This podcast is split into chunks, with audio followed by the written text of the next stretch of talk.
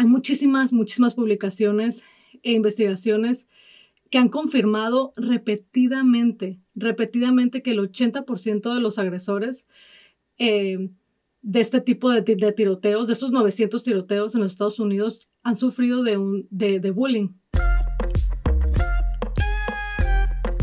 Hola, hola, soy Damaris Jiménez, estás escuchando el podcast Entre Hermanas. Eh, una vez más, muchísimas gracias por escucharnos, siempre se los digo en las redes sociales, realmente se los agradezco. Em, especialmente yo creo que en un, en un podcast tan, no, sé ni cómo llamarle, ¿no? Que va a ser el de ahora, el, el tema que les traigo el día de hoy.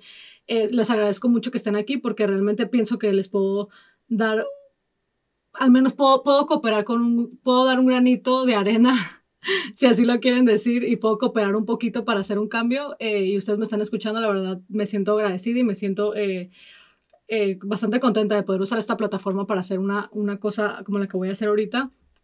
Em, bueno, ya, ya, ya, me, ya, me ya mi introducción ya tardó muchísimo, entonces voy a empezar directamente eh, para decirles que el tema que traigo hoy es obviamente sobre, no, miren, estoy temblando, ¿eh? porque es un tema que en serio que me, me pone muy mal. Eh, obviamente, como ya saben, todo el mundo lo está, lo está hablando, lo que lo han, lo han escuchado y es obviamente sobre el tiroteo de la escuela en, en Texas, en Texas. Em, en la escuela primaria. Eh, otra vez, les digo, no es un tema fácil para mí. Obviamente, como ya saben, yo tengo dos hijos y, y no nada más por mis, por mis hijos, pero pues sobrinos, primos, todo, pero especialmente mis sobrinos y mis hijos. Y, y es un tema que, que realmente me, me, me, pone muy mal, la verdad. Y me llena de mucho coraje, la verdad me da mucho coraje y es una de las razones por las que no había hablado de esto en las redes sociales. Muchos de ustedes no se imaginan cuántos mensajes tenía cada vez que que me metía a las redes sociales, eh, querían que hablara del tema, me pedían mi opinión, me preguntaban, pero me sentía incapaz de hablar del tema sin, sin llorar, la verdad.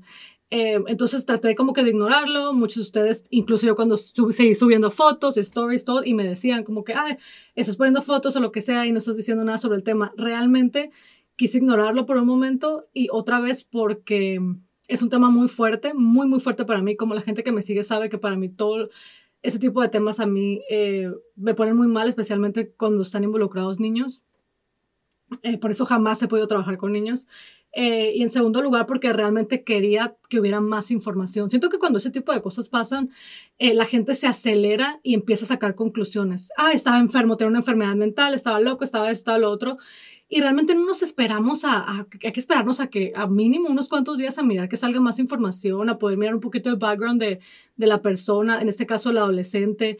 Eh, a mí todas esas cosas me interesan muchísimo. Yo no soy una persona que nada más rápido empieza a juzgar y, ay, esto Yo me gusta mucho saber, especialmente pues es mi trabajo, es lo que hago, ¿no? Me gusta saber el background, por ejemplo, en este caso de este, de este adolescente, niño, la verdad. Eh, no obstante, mi maestra en la universidad eh, sabiendo que es un tema tan pesado para mí, eh, nos lo puso como tarea a mí y una compañera. Entonces tuvimos que empezar a hacer un poquito de investigación acerca del tema. Entonces les traigo un poquito de información, em, obviamente a mi manera. Eh, y, y, nada, y más que nada estoy aquí para darles un consejo, ¿no? Em, como ya saben, eh, esto obviamente no, no es el primero. Eh, me gustaría decir va a ser el último, ¿no? Pero no es el primer tiroteo en los Estados Unidos. Em, la realidad es que en los últimos 10 años eh, se han reportado 900 mm, tiroteos escolares en los Estados Unidos y, y, es, y es muy fuerte porque lo que más la gente me escribía y lo que más la gente siempre está diciendo es, obviamente hablan de, de la salud mental y hablan del, del control de armas. Y, sí, o sea, obviamente, ¿qué, ¿qué les puedo decir? si yo trabajo en esto, el sistema de salud mental está roto, es una mierda, sí, es verdad. El control de armas es otra cosa que también es verdad, debería haber un poquito más de control. Lamentablemente aquí en los Estados Unidos no hay control. Eh, no obstante, los Estados Unidos siguen siendo uno de los, de los lugares donde todo el mundo quiere venir, donde yo personalmente, yo soy de México y prefiero mil veces vivir aquí. Esa es, la, esa es una realidad para muchos de nosotros. No obstante, sí pasa esto, pasa lo otro, pero todo el mundo decimos, bueno, esta es mil veces mejor que, que donde, donde yo vengo, ¿no? Eh, entonces, otra vez, sí, está roto el sistema, odio eso, lo veo todo el tiempo en el trabajo. El sistema de salud mental es, es una basura, sinceramente, y sí debería haber más control. Eso es, todo el mundo lo sabemos, no es mi, no es mi área, no es, no es el tema que les vengo a hablar. Em, ahora, con todo y eso, hay muchísimas, muchísimas publicaciones e investigaciones que han confirmado repetidamente, repetidamente que el 80% de los agresores em, de este tipo de, de, tiroteos, de estos 900 tiroteos en los Estados Unidos, han sufrido de, un, de, de bullying. Eh, de bullying y, y de bullying relacional, para que me entiendan, porque mucha gente es como que, ay, bueno, ¿a qué te refieres con bullying, no? Eh, para empezar, obviamente me refiero a acoso escolar, pero bueno, bullying relacional, o sea, eh, me refiero a que fueron excluidos o rechazados por sus compañeros. Y yo creo que no hay peor sentimiento, ¿no? Que eso. Em, muchos de ustedes lo pasaron o, o, conocen a alguien que haya pasado por este tipo de, de bullying y, es muy fuerte, es muy feo. Ahora, sí, eso no quiere decir que me hacen bullying, voy a, o sea, obviamente no, no, no por eso vas y, y, y haces, y haces este tipo de, de, de, atrocidades, ¿no? Es verdad, eh, y perdón que, que, que, paro un poquito cuando hablo, como, siempre, como ya saben, yo soy de mucho de mis notas y dos, es un tema, la verdad, bien difícil para mí. Y, les digo, realmente es un, es, es algo que, pasa y pasa todos los días, ese tipo de bullying, el el bullying relacional. Eh, y creo yo que es importante que miremos cómo nosotros eh, podemos ayudar y podemos contribuir y hacer un cambio a esto, porque más allá de hacerle, de, de echar la culpa a cosas, porque siempre nos, porque esa fue una de las primeras cosas que me escribían a mí en las redes sociales y la verdad sí me daba mucho coraje, por eso es que no quise también hablar. Me decían mucho como que el control de armas y esto y lo otro, siempre tratando, yo pienso, ¿no? O sea, echando la culpa algo lejos de nosotros, algo que, que nos que nos excluye, ¿no? Que es como que, bueno, yo no tengo el control, yo no puedo, yo no puedo hacer un control de armas, bueno, yo no tengo control, yo no puedo, yo realmente yo no puedo eh, hacer nada con, con, la salud mental, ¿no? La gente loca está loca. Básicamente, de verdad, recibo mensajes así y no nada más los mensajes que recibo, las, las cosas que escucho en las redes sociales, en las noticias, en todo el mundo, ¿no? Así, así la gente habla. Pero, mm, vuelvo y repito, eh, el 80% de este, de este tipo de, de atrocidades son, eh, vienen de una persona, de un agresor que ha sufrido algún tipo de bullying, en específico un bullying relacional. Entonces, eh, hoy el arma que les traigo, así si le quieren llamar, es, primero que nada quiero decirles que podemos nosotros hacer algo. Y obviamente no es ir y hacer protestas en contra de las armas o ir y hacer protestas en contra de la salud mental, que obviamente ojalá haya un cambio en eso también. Pero si estamos diciendo que el 80% de, de, estas, de, estas, de estos agresores han sido víctimas de bullying, creo yo que tenemos algo en nuestras manos que sí podemos hacer desde nuestra casa. O sea, nuestros, nuestros hijos, nuestros hijos pu pudieran frenar, pudieran parar el acoso escolar y eso es porque los observadores son a la gente más importante para, para frenar la violencia escolar. Yo sé que, que se, se, no sé si me lo, si me lo, si me lo entienden, se los voy a repetir para que, para que lo tomen nota de verdad. Los observadores, o sea, sus hijos, si sus hijos no son víctimas de bullying, ellos son la gente más importante para frenar la violencia escolar. Y eso ya sin darles tanta vueltas a todo, perdón, yo me, me, pierdo mucho, hablo mucho y más cuando son temas así delicados, pero ese es el mensaje que les quería traer hoy si sus hijos no son víctimas de bullying hoy, no quiere decir que no vayan a ser víctimas de bullying el día de mañana, o sea, acoso escolar. Pero va a tomar de padres como nosotros que le enseñemos a nuestros hijos a levantar la voz y a, y a decir algo ante una injusticia. Porque cuando una persona está sufriendo de bullying o de acoso escolar, es muy difícil que esa persona se defienda. Y hay muchísimos estudios que, que, explican por qué. Y si quieren, luego hago otro, hago otro podcast sobre el tema, pero ahorita no vine a hablarles sobre las víctimas de bullying. Estoy hablando sobre sus hijos, lo, sobre mis hijos, sobre la mayoría que son no víctimas de bullying, pero miran. Ellos van a ser, son, son, la, son el arma más, más importante para frenar la violencia escolar. ¿Por qué? Porque si usamos un poquito de empatía, si les enseñamos a nuestros hijos a levantar la voz y decir, ¿sabes qué? Algo no está bien, lo están molestando lo o lo voy a ayudar, ya estamos haciendo un gran cambio. Ahora, lo primero que tenemos que cambiar, gente, sinceramente, es la indiferencia. No saben cuántas veces he escuchado y en mucha gente muy cercana a mí decir cosas como que, ay, tú no te metas, ay, es su problema, déjalos que ellos se arreglen. No, no es su problema, no es déjalos que ellos se arreglen. Si estás mirando que están molestando, si estás mirando una injusticia, lo correcto es levantar la voz. Lo correcto es levantar la voz. Entonces se los voy a volver a decir. Sus hijos de verdad pudieran frenar el bullying. Tienen el poder de hacerlo, pero debemos darle las armas. Y eso es con asertividad asertividad cuando frente a una injusticia. Y otra vez se lo repito, nada de no te metas, ese no es tu problema. No, sí me meto y sí es mi problema. ¿Por qué? Porque soy un ser humano y, y tengo empatía por la, por la demás gente. Entonces les voy a dar unas cuantas, unos cuantos pasos a seguir que pueden hacer con sus hijos para que los ayuden a crear un poco de empatía y a que puedan ellos poner su granito de arena, como dije al principio, para hacer un cambio en esto que, que de verdad ya se está saliendo de las manos, ¿no? Y en vez de echarle la culpa que a las pistolas, que a la, la salud mental, que esto, sí, sí, todo eso también. Pero eso nosotros lamentablemente no podemos hacer nada y es solamente un pequeño porcentaje, es un 5%, creo que 5%, sí. Pero estamos, estamos eso en contra de un 80% que es el bullying escolar, o sea, abramos los ojos, tampoco nos, nos, nos querramos lavar las manos. La educación viene de la casa. Lamentablemente, gente, Lamentablemente, Alexa, la tablet, el celular, no va a educar a sus hijos. Eso no, eso no les va a enseñar empatía. Por más de que le digas a Alexa, Alexa, enséñale empatía a mi hijo, no les va a enseñar empatía. Es un trabajo que te toca hacer a ti como padre. Y yo sé que eso es una verdad fuerte y me van a escribir y me van a decir, sí, está bien. Pero eso es una realidad, eso contribuye al problema. Somos, de los, somos la generación, yo creo que más desconectada a los hijos. ¿Por qué? Porque tenemos al teléfono, Alexa, de, de, de niñera.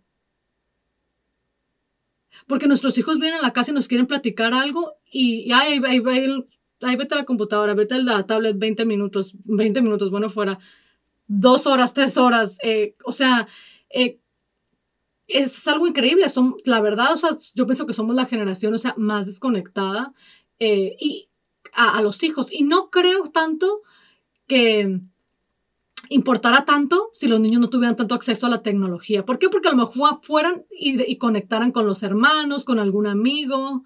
Lamentablemente no es ese el caso. O sea, estamos los papás más desconectados que nunca porque se dependen de Alexa para todo. Ellos en el teléfono y los niños tratando de tener algún tipo de conexión con una computadora o con una tablet o con un teléfono. Entonces, para que pueda esto funcionar, ahorita, y les voy a decir ahorita los pasos a seguir, van a tener que hacerse responsables y dejen de echar la culpa a otras cosas. Empiecen por su casa y vas a tener que responsabilizarte. Tienes hijos, entonces haz tu parte y, deja de hacer posts que, hay, que lo que pasó. ¿Estás haciendo el trabajo desde tu casa? Sinceramente hablas con tus hijos de la empatía, sinceramente lo apoyas para que ayude a las demás personas o eres ese tipo de papá indiferente de que tú no te metas o cuando tu hijo te quiere contar algo estás mirando al teléfono. Eh, tomemos conciencia.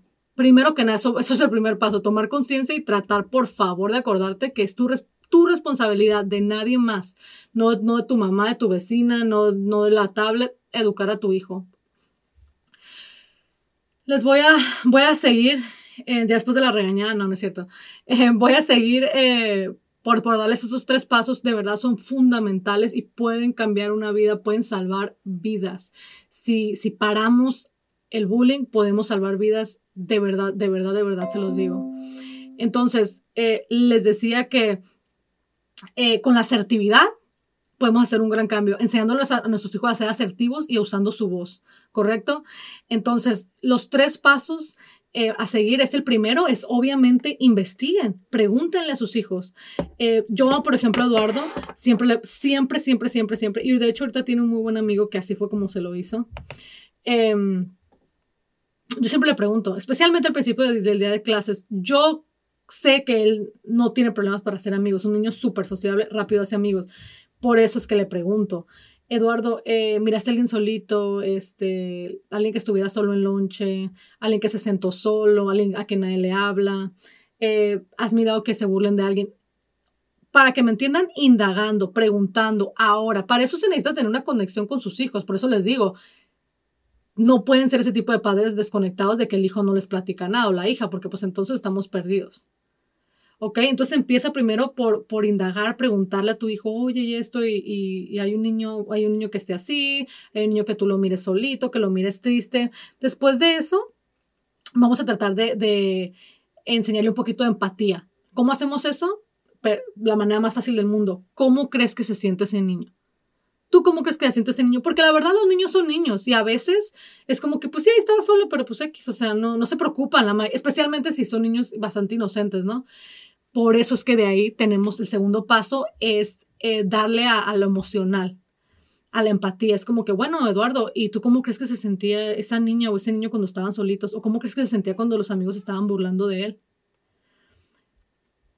Entonces, ya después cuando el niño te, conteste, ya es donde tú puedes eh, tratar de fomentar una conducta positiva y darle opciones a tu hijo. ¿Cómo haces eso? Dándole varias opciones. Bueno, ¿qué podemos hacer? ¿A qué me refiero con fomentar una, una conducta positiva y darles opciones? Es decirles, por ejemplo, yo les voy a dar ejemplos como si le estuviera hablando a Eduardo. Eduardo, a ver, ¿qué podemos hacer?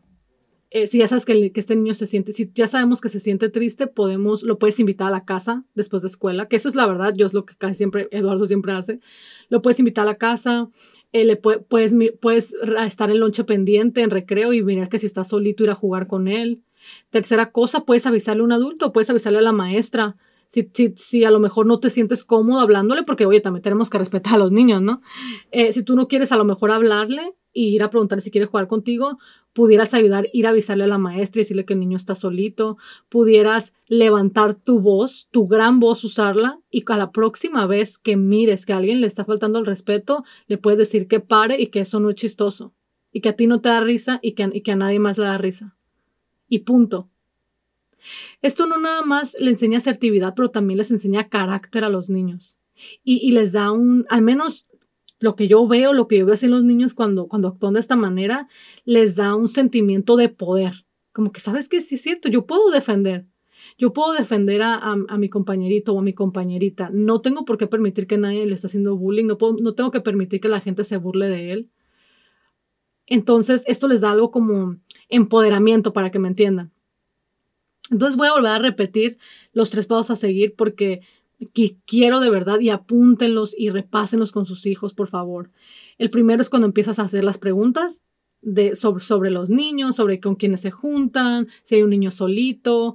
Eh, siempre te tengan en cuenta porque, y, y, esto no nada más le va a ayudar a otra persona, como les digo, esto, esto de verdad tiene el potencial de salvar, de salvar vidas, pero también le va a ayudar mucho a tu hijo en su corazón, en su empatía, en su vida, en, la verdad, o sea, en su futuro. El tener esto es, es un arma eh, grandísima, grandísima que, que, lo puede acompañar el resto de su vida y lo puede ayudar en muchísimas áreas.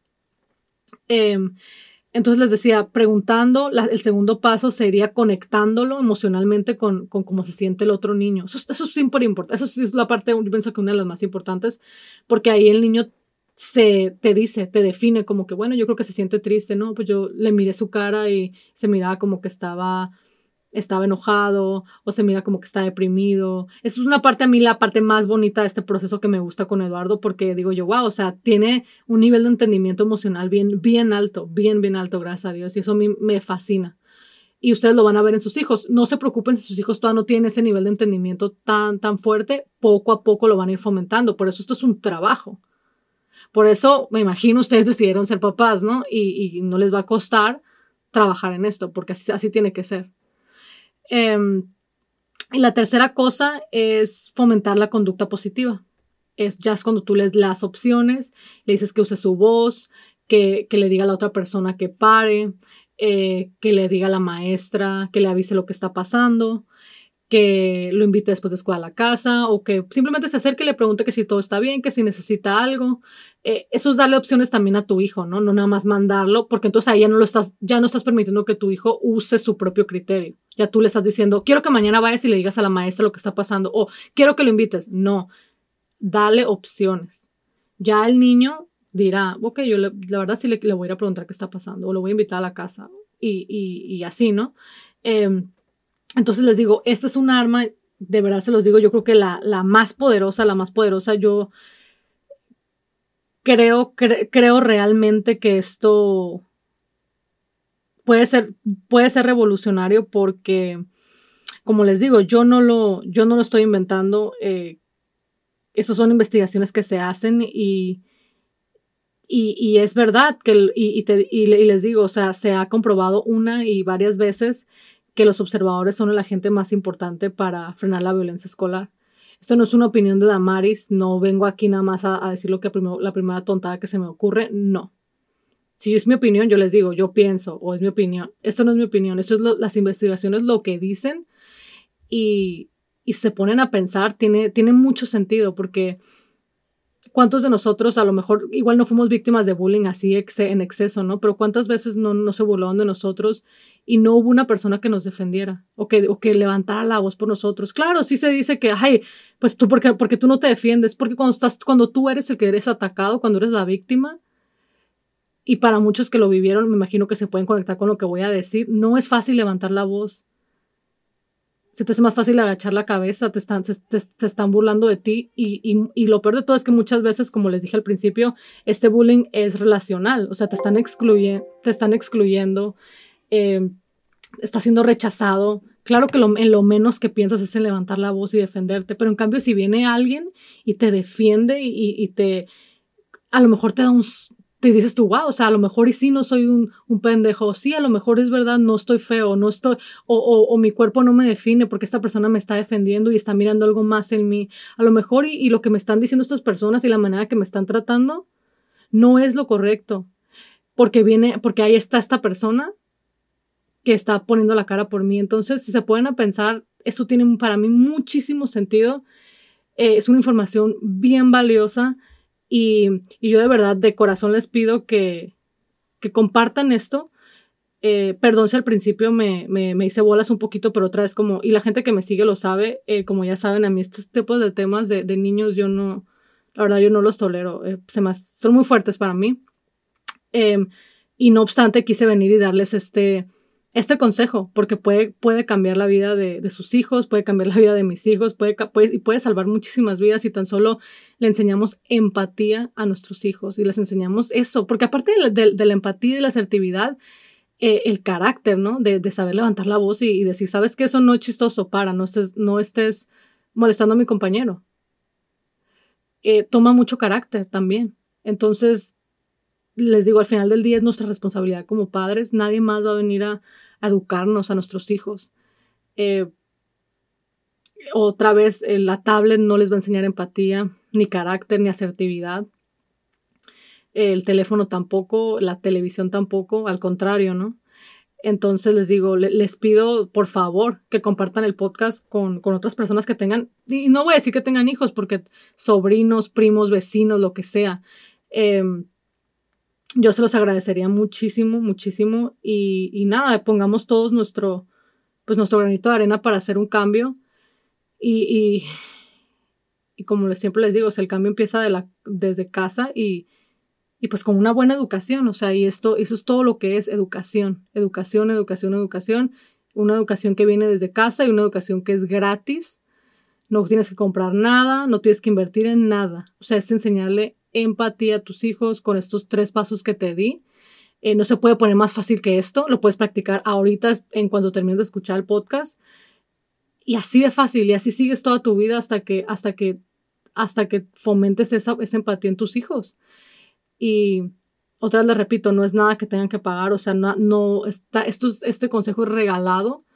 Eh, yo les pediría que por favor lo, lo, lo practiquen y, y pues nada, Escríbanme en las redes sociales como siempre con sus opiniones, platíquenme qué les pareció el podcast y por favor compártanlo. Bye bye.